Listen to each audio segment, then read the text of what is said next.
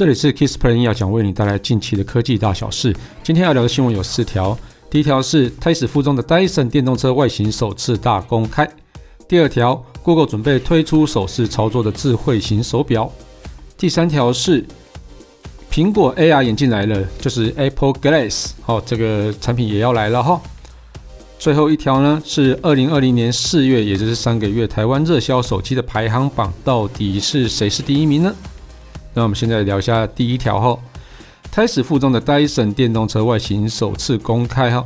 那 Dyson 去年就是终止了电动车的研发计划，它原因终止的原因其实就找不到一个可以赚钱的一个商业模式，就是在这个新闻发生过后，应该超半年左右了啊，到现在应该超半年左右。那 Dyson 的创办人 James Dyson 啊，在一个媒体的访谈中啊，哈，首次公开 Dyson 的 Dyson 电动车的一个本尊。哦，这个看一下照片，照片我会放照片的那个连接，我会放在就是说明档里面哈。那其实它外观其实还蛮好看的，它有点像是，呃，我觉得比较像是七人座那种七人座的这种，呃，算是修理车吗？对，差不多是那样的东西了哈。那其实 James Dyson 在之前有他有指出啊，很多想要制造电动车的公司啊，他都直接使用原本的燃油车为基础来去做制作啊，它其实并没有真正符合去电动车的一个需求啦。然后他们设计的电动车啊，就是 Dyson 他们设计的电动车是由上而下，就是全部都是为为了电动车而而设计的，也就是说，它全部都是自己设计，没有去打。没有去用那个什么一些油车的一些版型啊，或者油车的一些设计来去做它电动车的设计啊，所以它就会更符合消费者对它电动车的一个期待啊。所以原本它这台电动车是原本是在二零二一年，就是明年准备要去发售，就是说结果这个计划就曝光之后不到一年，它就已经终止了，然后把这个员工都是安插到其他的部门哦，所以在这个终止之后呢，然后。过了半年之后才去公布这个外形，我觉得这个东西如果是在更之前公布的话，或许很多人会想要，很多电动车厂商或是油车厂商应该会想要收购吧。对，其实它的整个外形其实是还蛮好看的哈。那这个就是《泰晤士报》他对 James Dyson 的一个独家专访啊，他说哈，在二零一七年，Dyson 电动车正式启动，它内部代号叫做 N 五二六，它 Dyson 不只要打造。一台电动车哈，它连电池也是一起去一起去设计包办。那这时候品牌去预告说啊，这个旗下的电动车将选在二零二零年进入市场哦。其实他这个专访他讲的更仔细一点哦。原本大家都已经预测它是二零二一年嘛，结果他他其实是二零二零年要要去登场这样子啊。不过这总之这整个案子就是 cancel 掉了，所以这个呃。其实，如果不是这一次的一个专访，他大家都只看到之前的草图，但是那个草图其实看不出什么样的什么样的外观呐、但是如果但是如果他真的实车出来之后，大家才知道哦，这车原来是其实做的还蛮好的哦。这个呃，我我再说一次哈，大家还是可以点进连结去看一下那个。哦，正式公布的一个照片，也就是说，其实这台车是真的，它的 prototype 已经打造出来了，只是最后呢，要走到量产这个阶段，其实要走到量产阶段，其实是相当不容易的啦。因为你如果真的没有找到一个叫做获利模式的时候，你要去走到量产，将会非常的辛苦。而且，如果你真的找不到应该怎么去卖这台车，或是这台车的造价实在太贵了，你根本就。无从获利啦，无从获利就表示说你投入了这些金钱，哦，这尤其是那种造车业的成本又其实相当的昂贵，所以投入这些金钱可能就会拖垮整个戴森一个集团，哦，所以这个其实是要审慎考虑的一个事情，所以它就是开发到最后一个阶段，准备要量产前就把它停掉，或许也是一个好事情。那根据戴森的说法，就是 N 五二六，就是这台。胎死腹中的电动车，它续航长达六百六百英里，大概是九百六十五公里。这其实是非常哦，几乎已经可以到达油车的一个等级哈。这比特斯拉的 Model Three 的三百七十九英里还要还要长，呃，差不多将近两倍吧，哦，将近一倍啦。哦，那在电池效率上啊，N 五二六啊，它双马达系统啊，从零到一百的加速啊，只花了四点八秒，最高时速大概是两百零一公里。这个我觉得非常是，这无论是在呃电池的续航啊，啊，或是在加速性上，我觉得都是一个蛮蛮不错的一个规格啦。那这个其实我觉得要去取代油车的话，这个其实应该算是蛮好的一个选择。整个车辆本身啊，N N 五二六这台车车长五公尺，宽两公尺，高一点二公尺，其实这就是还蛮大台的这种多人座的一个的车啦哈。他说内部最大可以容纳七个成年人，在里面的那种。装饰上，我觉得也是蛮好看的。然后座椅啊，它算是蛮轻薄的，还蛮坚固的。所以其实它车身，呃，车身没有说大到很夸张，但是它因为它的座椅设计啊，所以可以让里面的空间变得更大。哦，我觉得这个还蛮看起来真的还蛮不错的。不过。越看到这种照片就觉得越可惜哈。那其实，在他们这个专访里面啊，James Dyson 他其实也坦诚的跟这个媒体说，说他其实还对于这个电动车计划取消，其实还蛮失望的啊。对，那其实他之前的访谈中也有在说哈，他这个这台车为什么会停摆，绝对就不是就跟之前讲的一样哈，就不是因为这个汽车这个电动车团体。这个电动车的一个团队，他们的一个错误啦。他说遇到很多困难，他们其实都走过来，然后其实也真正开发出呃，也有一个 prototype 的嘛，哦，也是符合他们自己原本的一些规划的设计的一个车，但最后面不开发，也也不是因为，也不是因为这些团队做的不好的关系。对，然后他原本也是想把这个电动车的业务去转卖给其他公司，但是其实就是没有人接手嘛，所以最后只能忍痛忍痛把这个东西停止了。对，但是我自己觉得看到这台车哈，我认真觉得是蛮市面上蛮难得的一个叫做电动修旅车。那比起这特斯拉的一个修旅车，那算修旅车吗？好啦，不就是就是。比起比我自己就觉得比这特斯拉还好看呐，那而而且这个在规格上面也比特斯拉要来的强很多，对。不过你真的还是没有找到一个叫做获利模式的话，那真的开发出来你要撑多久才能赚钱？哦，这个真的是一个非常值得考虑的事情啊。那其实认真说也还好，它后来真的是停止了。你看今年二零二零年的整个疫情这样子，就算它在今年推出，或许。可能，嗯，我觉得可能会摔得更惨吧。对，好，那就哦，这则新闻就到这边啦。那期待戴森还有一个更新的一个科技创新推出来。哦，对，好，接下下一条，Google 准备推出手势操作的智慧手表。呃。Google 它其实，在 Pixel 4上，它有一个叫快捷手势啊，就是让用户去挥手就可以切换音乐哦。它其实就是用类似像，呃，就是那个这个东西叫什么？远测感距那个东西啊，突然忘记那个叫名字啊，有点像 LiDAR 哦，就是那那它有 Fly 啊，就是那个哇 TOF 哦，用 TOF 镜头然后去感测你的手的手势，然后去做一些隔空操作。那这个隔空操作部分的话，LG 的 G8 啊，或者是就是有类似的一个功能哈，那其实就是还蛮不错的一个功能啦。但是呢，其实大家都觉得这个功能还是有点鸡肋。你你如果都要用手去操作的话，为什么不去滑荧幕就好？当然就是说滑荧幕还有一个很多的一个要滑荧幕还是有很多限制啊。譬如说你手游有不想滑荧幕嘛？哦，那这个东西或许在这个地方有用，不过大家。还是觉得这个功能好像不好做，但是放上去之后呢，你要用到的机会又很少。但是呢，但是呢，Google 他们有一个最新的专利了，他想要把这种的手势操作啊放在 Pixel Watch，也就是它的那个智慧型手表上面。那这个专利其实在美国专利局上已经正式发布了啊。那它其实有可能会放在 Pixel Watch 或是在 Watch Always 上面的一个功能，对。那其实，在 Apple 在四年前的专利啊，其实也有也有类似的一个想法啦。对，那这个 A 呃 Apple Watch 啊，虽然说有已经有开发出这个专利，在四年前已经有开发出专利，但是现在的 Apple Watch 你看还是没有去使用这个专利，它现在还是用旋转表盖跟触控荧幕的来去做操作啦。哦，但是呢，在当年的时候啊，Google I/O 啊，它其实也有一个叫手势操作的一个演练，那这个计划名称叫做 Project Soli。那 Soli 它是一个晶片的名称呢，它最主要是用来手势操作的运算。那在二零一六年 Project Soli 它怎么去操作这个智慧型手表呢？它其实是有几个方式哈。因为在它它可能是在它的智慧表上面有一个叫感压的装置，它利用握拳啊或是放松的方式来去给予那个手表有一个讯号，比如说手放开在握紧的时候呢，那它就给一个一种指令，那另外一种指令呢是手放开握紧再马上放开，那是第二种指令。那第三种指令呢，你就是呃算是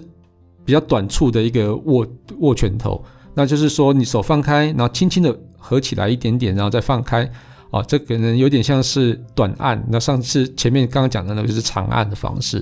啊，那这几个手势方式的话，如果都可以去用在控制，呃，叫控制智慧型手表的话，我觉得也是蛮好用的。不过我觉得这个东西还蛮容易去误判的哦，因为其实像这种呃短按啊、长按啊，就是像我们刚握拳头啊，或是呃轻轻的去握握放握放这样子的方式。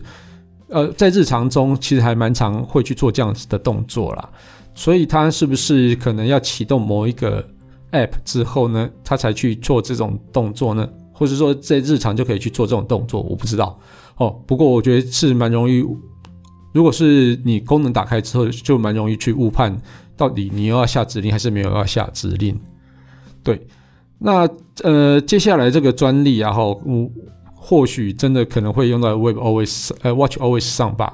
对，那以后或许就可以直接用手势操作来去操作手表，然后用手表来去控制你的冷气啊，或是扫地机器人啊，那或是其他的东西哦。好，那另外一个方，另外一个它的一个专利啊，好，就是它也有用雷达来去做感测啦。但是你如果在手表上做用雷达感测去做你的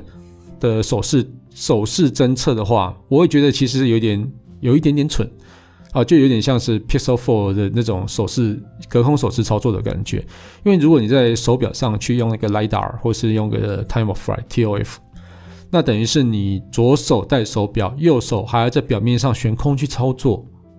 我觉得这个还蛮真的很极乐啦。你到为什么不直接去滑就好了？啊，当然我们前面也有讲到，你用直接滑的话。可能有手湿湿的不好滑，或者是说手油油的不好滑，不方便滑这样子东西啦。哦，不过最后最后呢，这些专利呢会不会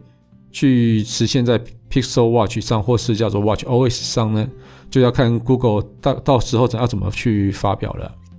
好，接着下一条，Apple Glass，苹果的 AR 眼镜要来了。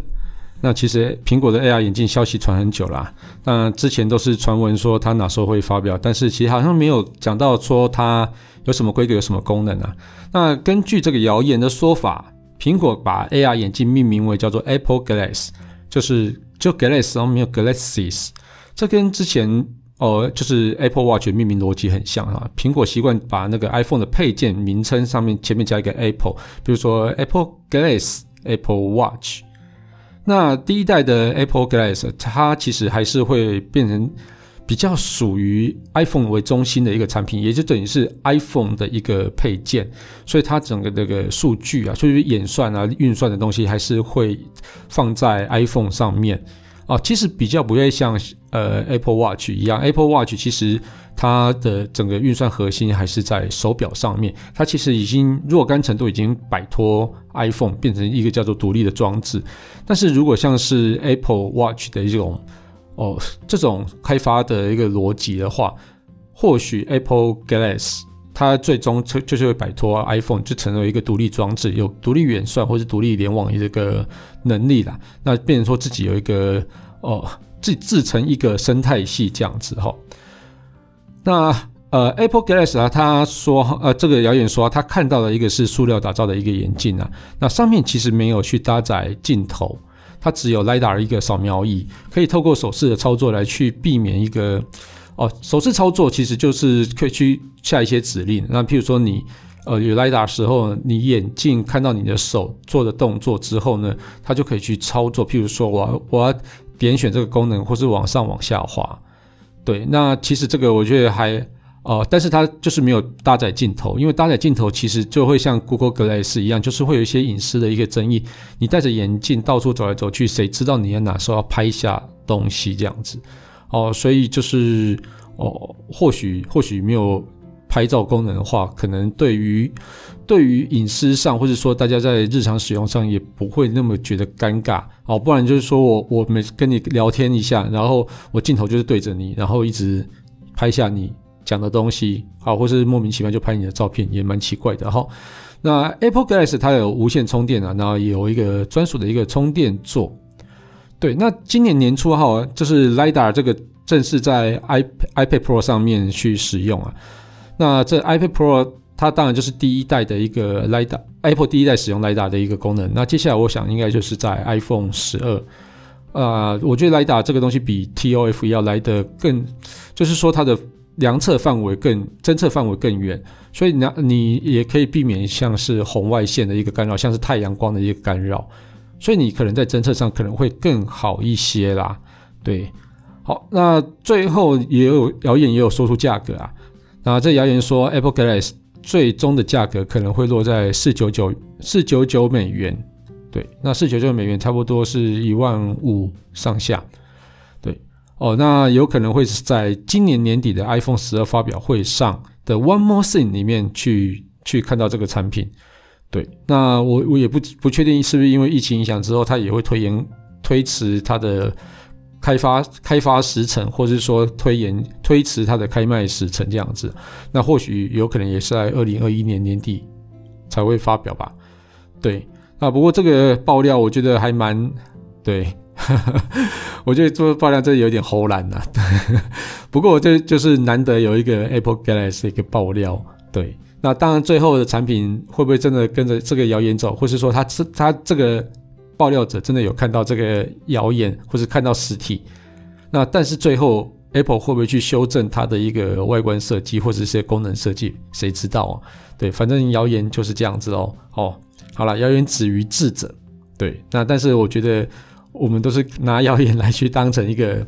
日常的话题来聊，我觉得也蛮不错啦。或许有这些谣言之后，大家可以去更增进一些脑力激荡，然后去开发出一个。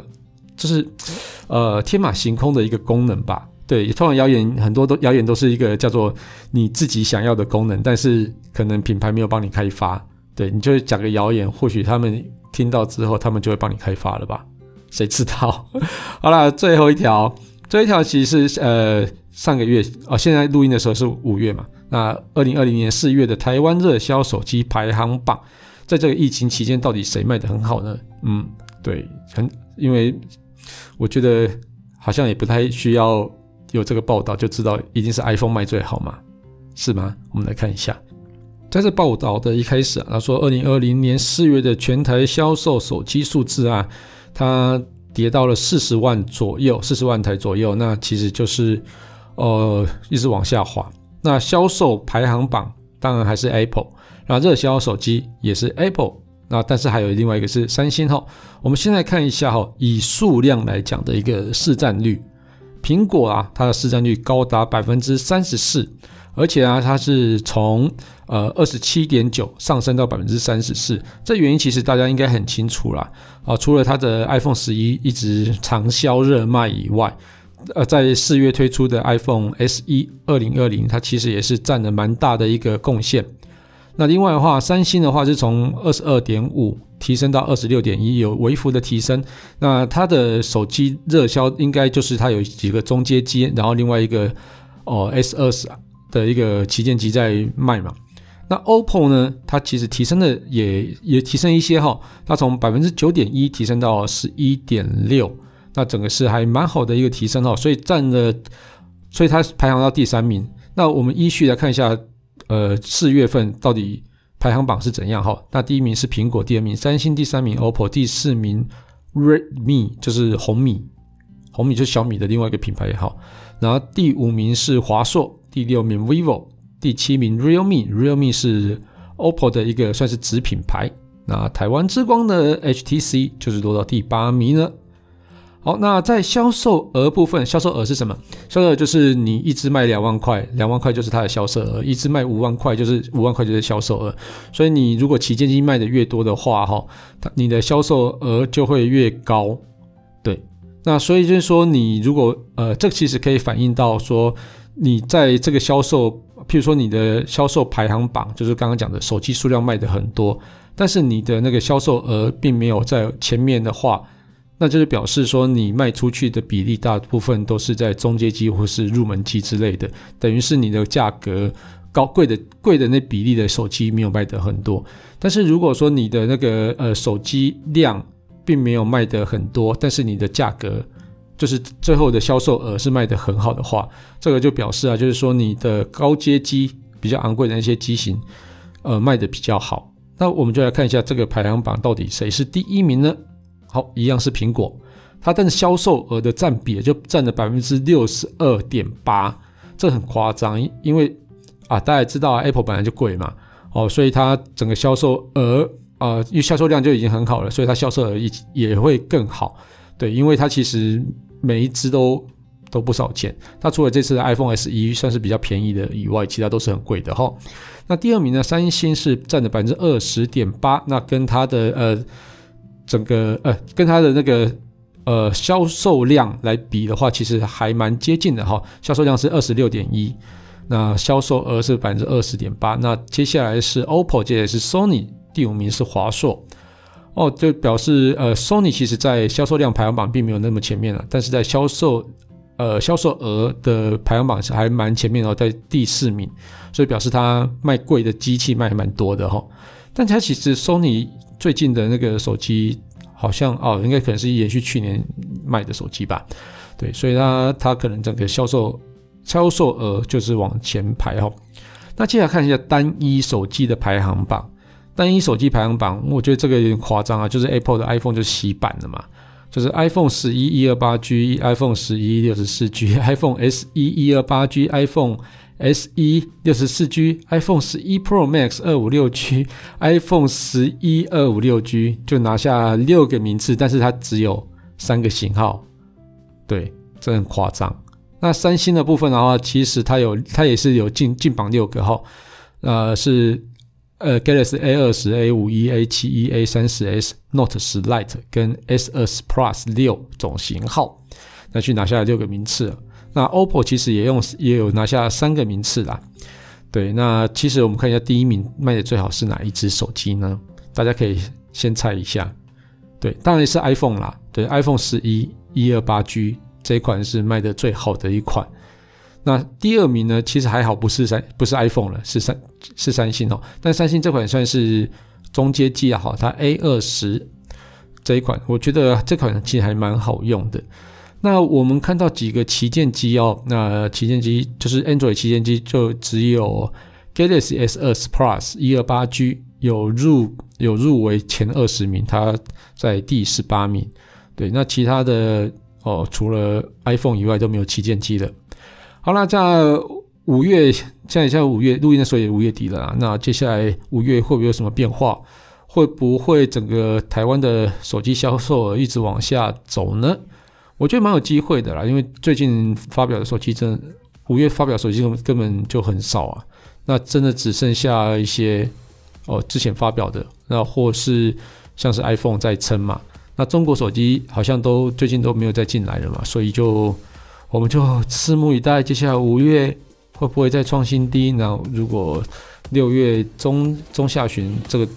呃销售排行榜又出来之后，我再跟大家报告一下喽。